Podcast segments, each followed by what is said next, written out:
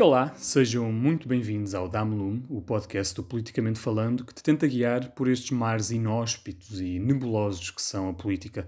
O meu nome não é Manuel Carvalho, eh, na verdade eu sou o Francisco Fernandes e eu estou aqui porque o nosso caro Manuel teve uns problemas de natureza técnica que, que o impediram de apresentar este episódio e, portanto, eu larguei temporariamente a política internacional para tentar substituir uh, a insubstituível voz do nosso apresentador. Uh, hoje tenho comigo o João Gama, que me tenta convencer que o tema quente da semana é nada mais, nada menos que a política orçamental. Ora, não querendo ser eu a dar as novidades, uh, João, temos um orçamento do Estado, não é? E se calhar podemos parar com todo este burburinho sobre uma crise política. Portanto, o problema resolvido, acredito eu.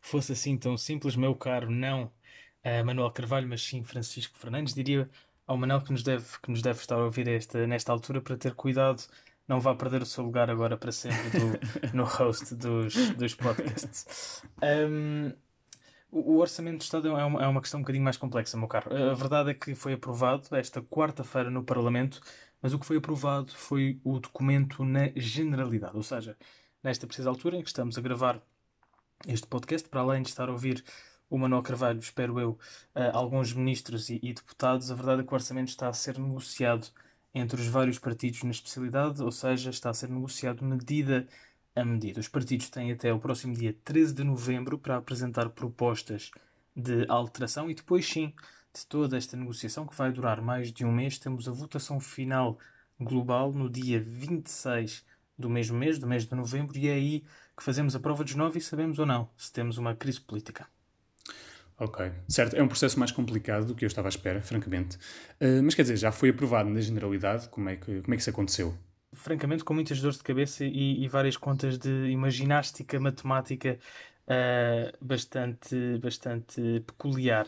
Portanto, foi aprovado com apenas com votos a favor do PS, o partido do governo, e contou com abstenções à esquerda, do PCP, do, dos Verdes, do PAN, bem como de duas deputadas não inscritas, Cristina Rodrigues e Joacine uh, Catar Moreira. À direita, todos os partidos votaram contra, partidos como o PSD, o CDS, a Iniciativa Liberal e também o Chega. Ok, mas, mas eu não consigo não reparar. Eu acho que tu te esqueceste aí do Bloco de Esquerda, não foi? Pois, e é aí que, que o tema fica verdadeiramente quente. O Bloco votou contra o Orçamento do Estado, foi o único partido uh, da esquerda com assento parlamentar a fazê-lo. E parece ter sido, o que nos leva aqui para o, para o título do nosso podcast, parece ter sido um ponto final na geringonça como a conhecemos. Recordo-te, uh, Francisco Fernandes, que desde 2015 o governo tem negociado o orçamento com os vários partidos à esquerda para garantir uh, a sua viabilização. E o voto contra do Bloco fez com que o PS dependesse da abstenção das duas deputadas não inscritas, ou seja, o, o Orçamento do Estado para 2021, na generalidade, foi aprovado apenas por três votos. Então, quer dizer, uma olhada na Assembleia, está-se mesmo a ver, não é? É, uma olhada na Assembleia é mesmo o termo técnico para, para definir eh, debates quentes. É uma, diria quase uma guerra aberta entre o Bloco de Esquerda e o, e o PS, antigos parceiros, não é? Um, foi uma verdadeira troca de acusações estes últimos dois debates sobre o Orçamento do Estado. No debate desta quarta-feira, aliás, um, no Parlamento, o Bloco de Esquerda prometeu não mudar de voz nem de tom e acusou o governo de desistir da famosa geringonça ao falhar em medidas como o investimento no SNS, a proteção contra o despedimento e em medidas contra a fraude financeira, aqui encabeçados pela, pela, pelo, pelo pacote da Lone Star e do Novo Banco. Desde ministros, a secretários de Estado, a deputados socialistas, o PS considera incompreensível o voto contra do, dos bloquistas. Aliás, as palavras mais fortes vieram mesmo uh, da líder parlamentar socialista, Ana Catarina Mendes, que no final de, de um debate que durou o dia inteiro acusou o Bloco de abandonar o país num momento difícil. Ok, tu falaste da, da questão de ser um governo minoritário do PS, não é? Falaste também da, da ideia de um fim da geringonça e também do, desse boato, esse, esse burburinho da, da crise política. E quer dizer, a pergunta que eu te faço é: mas será que as coisas se facilitaram à direita ou isso é realmente uma, uma opção completamente excluída por António Costa? É uma, é uma boa questão, não é? Porque pensamos aqui que parte da esquerda começa a fechar a porta, se calhar o governo procuraria ou procurará uh, novos parceiros. Mas a verdade é que, como acabaste de dizer, negociar à, à, direita é uma porta que António Costa já deu por fechado. O PSD já fez saber que não se revê neste orçamento do Estado, acusa o governo de tentar enganar as pessoas por eh, quando António Costa e os outros ministros dizem que não haverá austeridade, como houve em 2011 com o governo de Passos Coelho.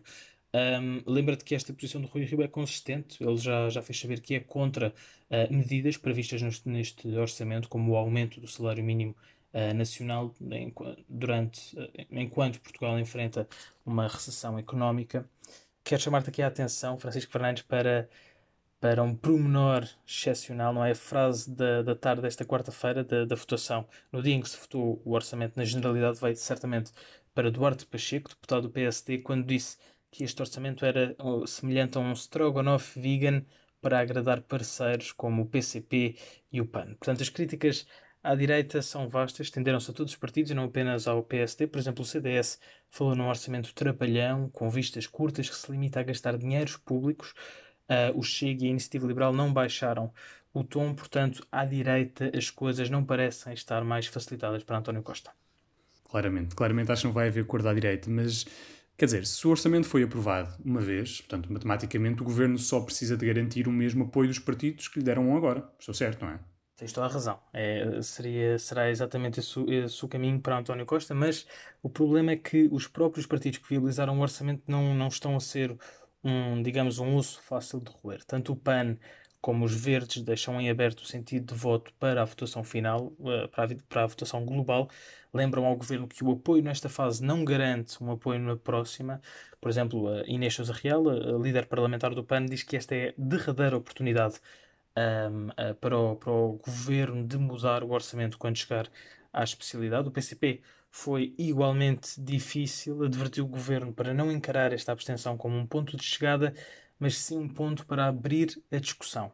Portanto, se o PS não conseguir responder a todas estas exigências de partidos muito diferentes, incluindo duas deputadas não inscritas, a verdade é que os 19 deputados que o Bloco de Esquerda tem no Parlamento podem acabar por ser preciosos. Quer dizer, a vida não está nada fácil para o, para o nosso Primeiro-Ministro, não é? António Costa está aqui numa situação um bocado complicada.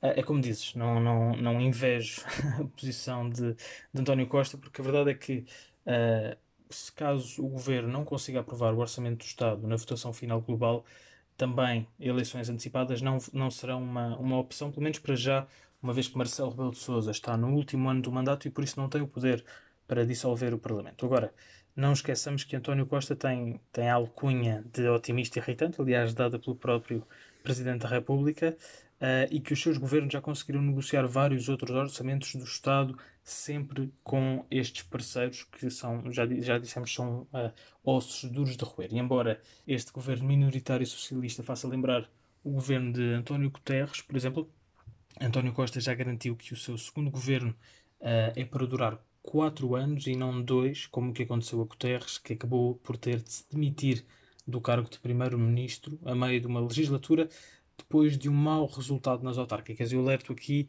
Francisco Fernandes, que as, as eleições autárquicas são já no próximo ano e podem ser então uma prova de fogo para ver se António Costa segue o exemplo de António Guterres ou se consegue mesmo governar durante quatro anos.